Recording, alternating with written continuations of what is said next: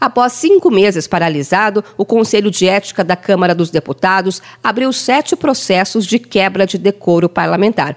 O conselho estava sem funcionar desde o início da legislatura, porque, segundo o presidente, o deputado Paulo Aze, dependia da mesa diretora da Câmara repassar ao colegiado as representações para assim a reunião ser marcada. Dois dos processos são contra o deputado federal Eduardo Bolsonaro, apresentado por partidos da oposição.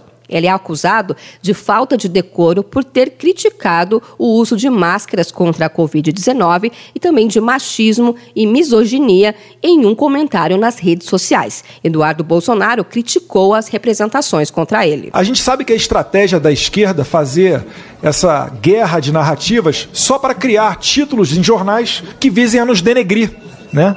Que nós temos que ter respeito aqui com a hora do parlamentar. A deputada do PL, Bia Kisses, também foi alvo de processo acusada de quebra de decoro por supostamente ter incentivado o motim de policiais militares na Bahia. Segundo a deputada, se tratava de apenas uma opinião. Eu atribuo isso realmente a uma iniciativa por parte de alguns parlamentares da oposição de ataque à nossa liberdade de expressão. A questão posta é uma postagem minha nas redes sociais com uma opinião. Ivan Valente, que é deputado do PSOL, rebateu as críticas dos acusados e argumentou que algumas posições representam crimes contra a democracia. Então, nós vamos continuar levando essas pessoas nas coisas sérias, duras, entende?